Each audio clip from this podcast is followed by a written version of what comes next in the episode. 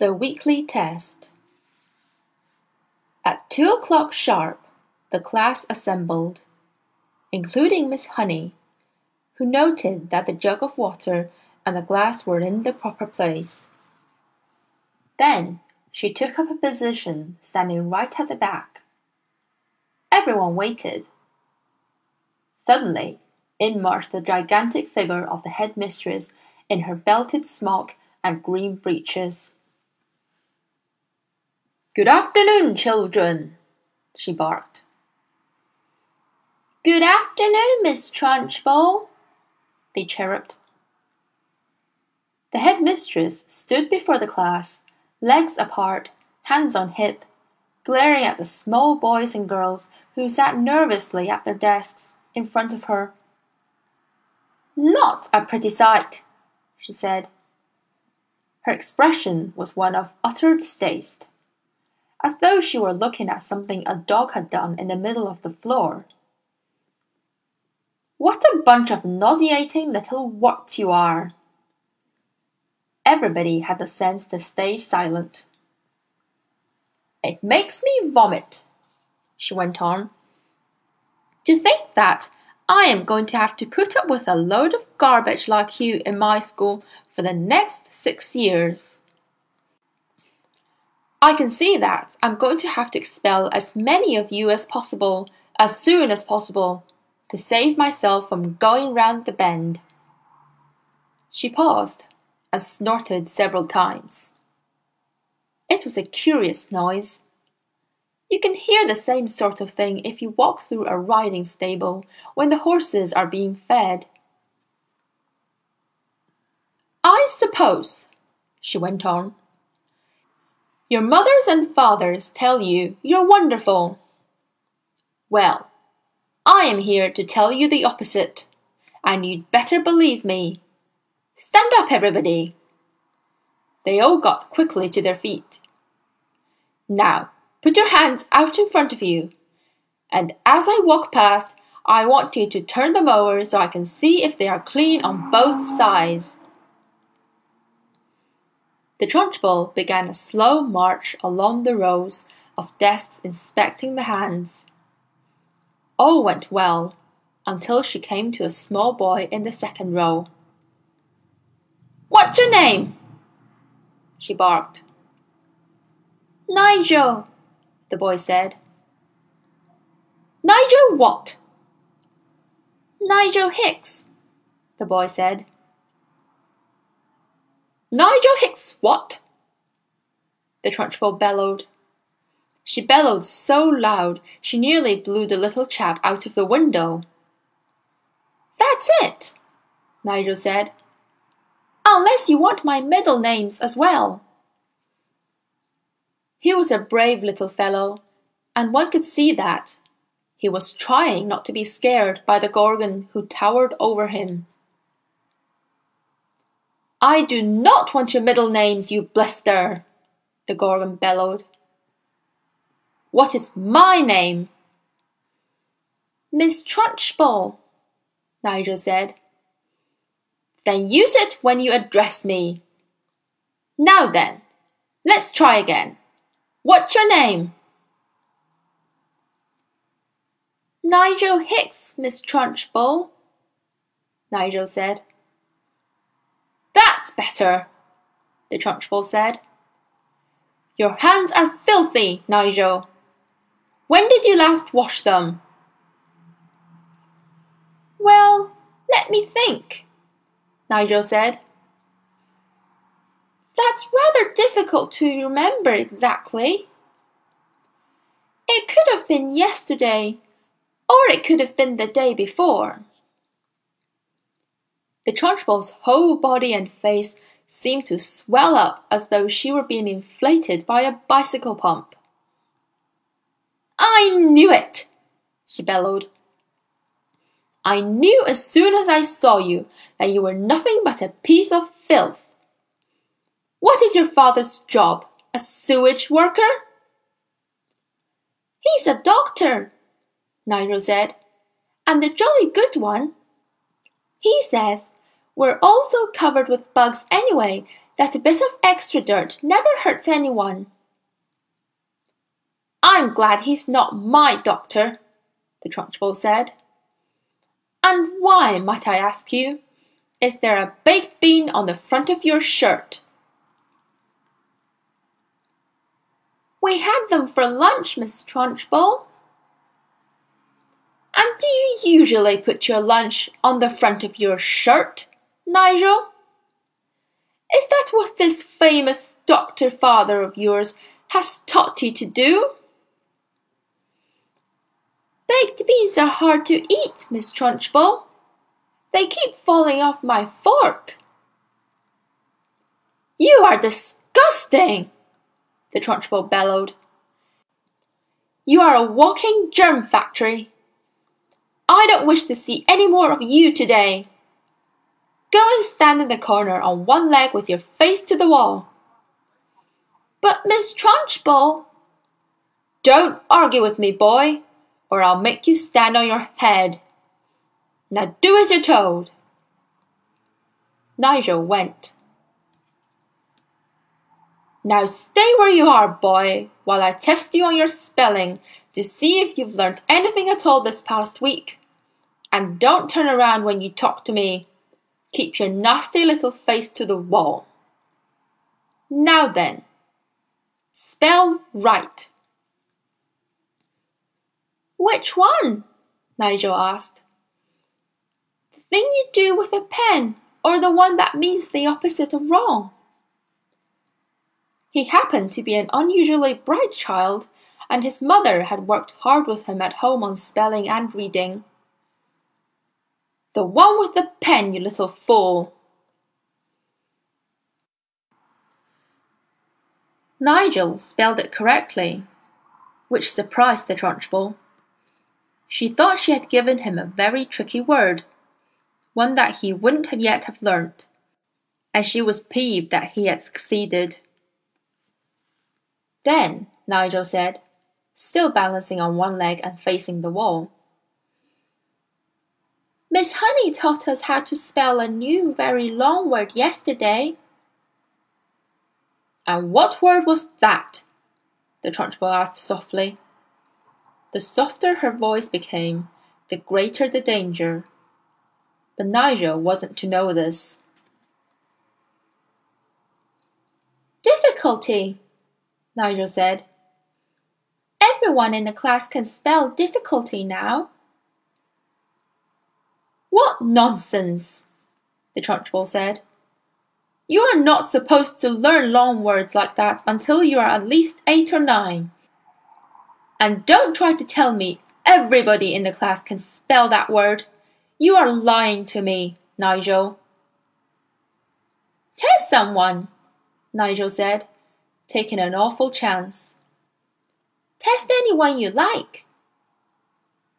The Trunchbull's dangerous, glittering eyes roved around the classroom. You, she said, pointing at a tiny and rather daft little girl called Prudence. Spell difficulty. Amazingly, Prudence spelled it correctly and without a moment's hesitation. The Trunchbull was properly taken aback. Hmm, she snorted. And I suppose Miss Honey wasted the whole of one lesson teaching you to spell that one single word. Oh, no, she didn't, piped Nigel. Miss Honey taught it to us in three minutes, so we'll never forget it. She teaches us lots of words in three minutes. And what exactly is this magic method, Miss Honey? Asked the headmistress. I'll show you, piped up the brave Nigel again, coming to Miss Honey's rescue. Can I put my other foot down and turn round, please, while I show you? You may do neither, snapped the Trunchbull. Stay as you are and show me just the same. All right, said Nigel, wobbling crazily on his one leg. Miss Honey gives us a little song about each word, and we all sing it together, and we learn to spell it in no time. Would you like to hear the song about difficulty? I should be fascinated, the Trunchbull said, in a voice dripping with sarcasm. Here it is, Nigel said. Mrs. D, Mrs. I, Mrs. F, F, I, Mrs. C, Mrs. U, Mrs. L, T, Y. That spells difficulty. How perfectly ridiculous! snorted the Trunchbull. Why are all these women married? And anyway, you're not meant to teach poetry while you're teaching spelling. Cut it out in future, Miss Honey. But it does teach them some of the harder words wonderfully well, Miss Honey murmured. Don't argue with me, Miss Honey, the head mistress thundered. Just do as you're told. I shall now test the class on the multiplication tables to see if Miss Honey has taught you anything at all in that direction. The Trunchbull had returned to her place in front of the class, and her diabolical gaze was moving slowly along the rows of tiny pupils. You! she barked, pointing at a small boy called Rupert in the front row.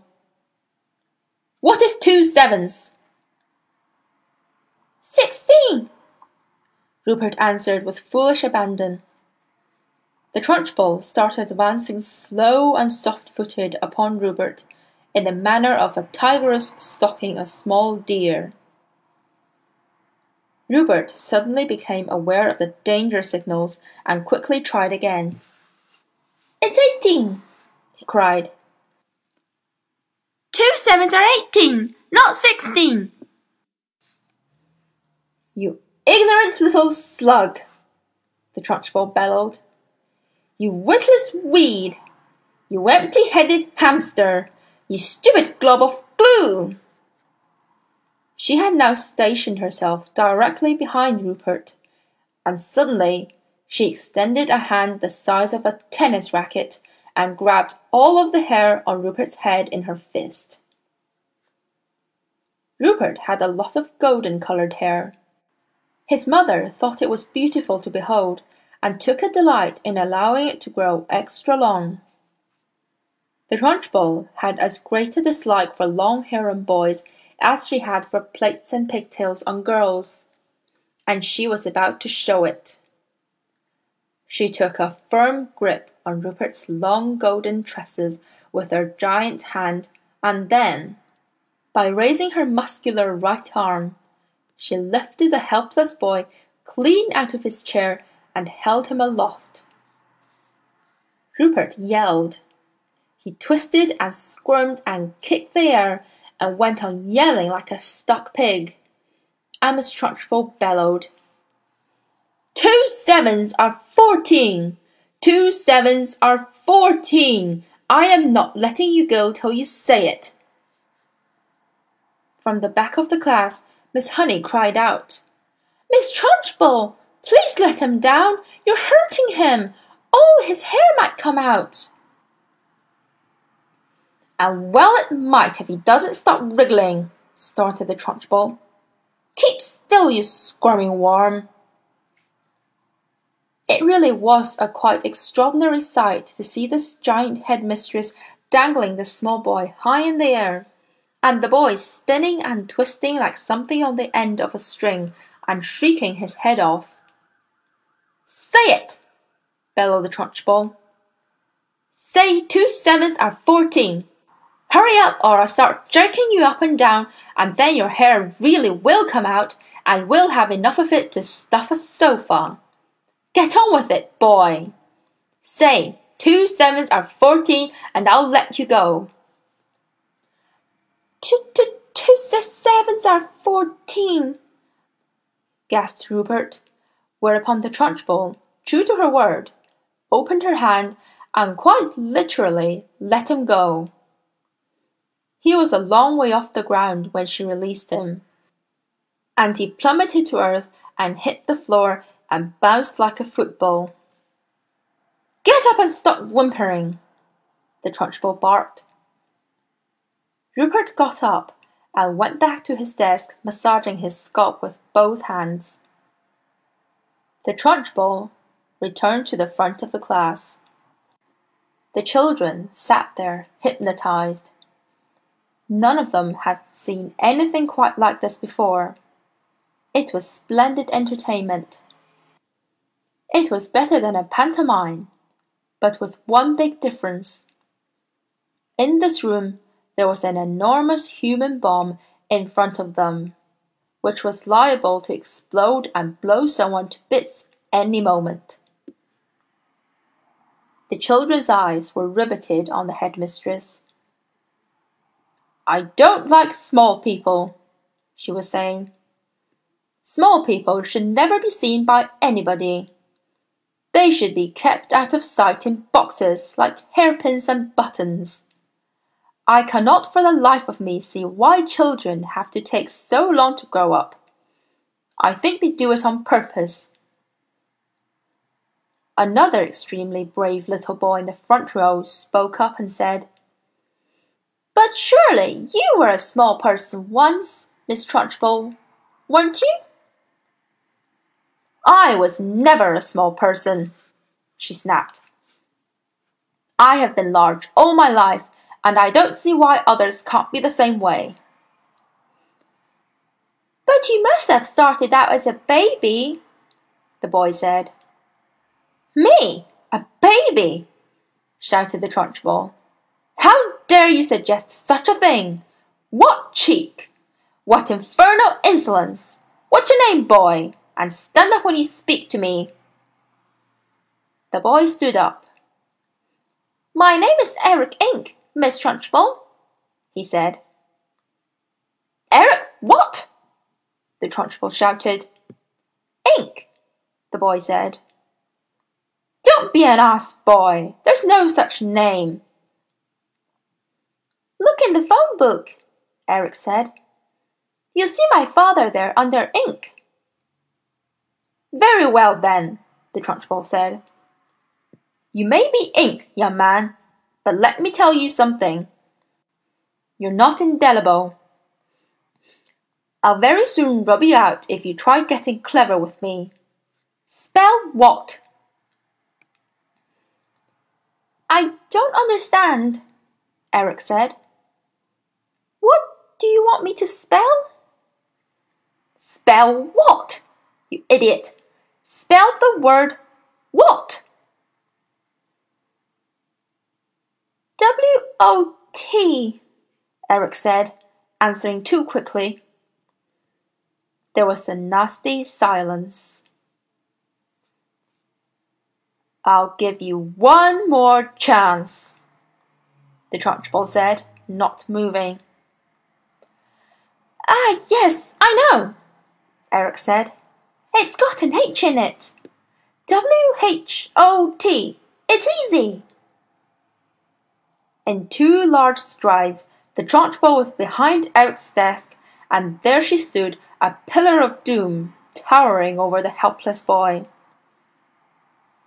Eric glanced fearfully back over his shoulder at the monster. I was right, wasn't I? he murmured nervously. You were wrong, the Trunchbull barked. In fact, you struck me as the sort of poisonous little pockmark that will always be wrong. You sit wrong, you look wrong, you speak wrong. You are wrong all round. I will give you one more chance to be right. Spell what? Eric hesitated. Then he said very slowly, it's not W O T and it's not W H O T. Ah, I know. It must be W H O T T. Standing behind Eric, the Trunchbull reached out and took hold of the boy's two ears, one with each hand, pinching them between forefinger and thumb. Ow! Eric cried. Ow, you're hurting me! I haven't started yet, the Trunchbull said briskly.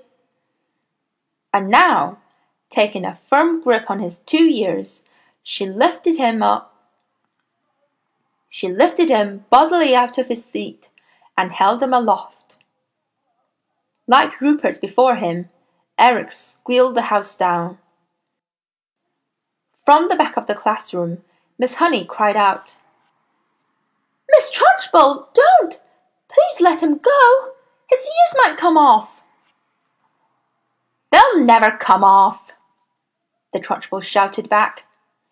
I have discovered through long experience, Miss Honey, that the ears of small boys are stuck very firmly to their heads. Let him go, Miss Trunchbull, please, begged Miss Honey. You could damage him, you really could. You could wrench them right off. Ears never come off, the Trunchbull shouted. They stretch most marvellously, like these are doing now, but I can assure you they never come off. Eric was squealing louder than ever and pedalling the air with his legs. Matilda had never before seen a boy, or anyone else for that matter, held aloft by his ears alone. Like Miss Honey, she felt sure both ears were going to come off at any moment with all the weight that was on them. The Trunchbull was shouting. The word what is spelled W H A T. Now spell it, you little wart. Eric didn't hesitate. He had learned from watching Rupert a few minutes before that the quicker you answered, the quicker you were released. W H A T, he squealed. Spells what? Still holding him by the ears, the Trunchbull lowered him back into his chair behind his desk. Then she marched back to the front of the class, dusting off her hands one against the other, like someone who has been handling something rather grimy. The way to make them learn, Miss Honey, she said. You take it from me. It's no good just telling them. You've got to hammer it into them. There's nothing like a little twisting and twiddling to encourage them to remember things. It concentrates their minds wonderfully. You could do them permanent damage, Miss Trunchbull, Miss Honey cried out. Oh, I have, I'm quite sure I have, the Trunchbull answered, grinning. Eric's ears will have stretched quite considerably in the last couple of minutes. They'll be much longer now than they were before. There's nothing wrong with that, Miss Honey. It will give him an interesting pixie look for the rest of his life. But Miss Trunchbull! Oh, do shut up, Miss Honey. You're as wet as any of them. If you can't cope in here, then you can go and find a job in some cotton wool private school for rich brats. When you have been teaching for as long as I have, you'll realize that it's no good at all being kind to children. Read Nicholas Nickleby, Miss Honey, by Mr. Dickens. Read about Mr. Wackford Squeers, the admirable headmaster of Dotheboys Hall. He knew how to handle little brutes, didn't he? He knew how to use the birch, didn't he? He kept their backsides so warm you could have fried eggs and bacon on them. A fine book, that. But I don't suppose this bunch of morons we've got here will ever read it, because by the look of them, they are never going to learn to read anything. I've read it, Matilda said quietly. The Trunchbull flicked her head round and looked carefully at the small girl with dark hair and deep brown eyes sitting in the second row. What did you say? she asked sharply. I've read it, Miss Trunchbull. Read what? Nicholas Nickleby, Miss Trunchbull? You are lying to me, madam, the Trunchbull shouted, glaring at Matilda. I doubt there's a single child in the entire school who has read that book. And here you are, an unhatched shrimp sitting in the lowest form there is, trying to tell me a whopping great lie like that. Why do you do it? You must take me for a fool. Do you take me for a fool, child? Well, Matilda said. Then she hesitated. She would like to have said, Yes, I jolly well do. But that would have been suicide. Well, she said again, still hesitating, still refusing to say no. The Trunchbull sensed what the child was thinking, and she didn't like it. Stand up when you speak to me, she snapped. What's your name? Matilda stood up and said, My name is Matilda Wormwood, Miss Trunchbull. Wormwood, is it? the Trunchbull said. In that case, you must be the daughter of that man who owns Wormwood Motors. Yes, Miss Trunchbull. He's a crook, the Trunchbull shouted. A week ago, he sold me a second-hand car that he said was almost new. I thought he was a splendid fellow then. But this morning, while I was driving that car through the village, the entire engine fell out onto the road. The whole thing was filled with sawdust. The man's a thief and a robber. I'll have his skin for sausages. You see if I don't. He's clever at his business, Matilda said. Clever my foot, the Trunchbull shouted. Miss Honey tells me that you are meant to be clever too. Well, madam, I don't like clever people. They are all crooked. You are most certainly crooked. Before I fell out with your father, he told me some very nasty story about the way you behaved at home. But you'd better not try anything in this school, young lady. I shall be keeping a very careful eye on you from now on. Sit down and keep quiet.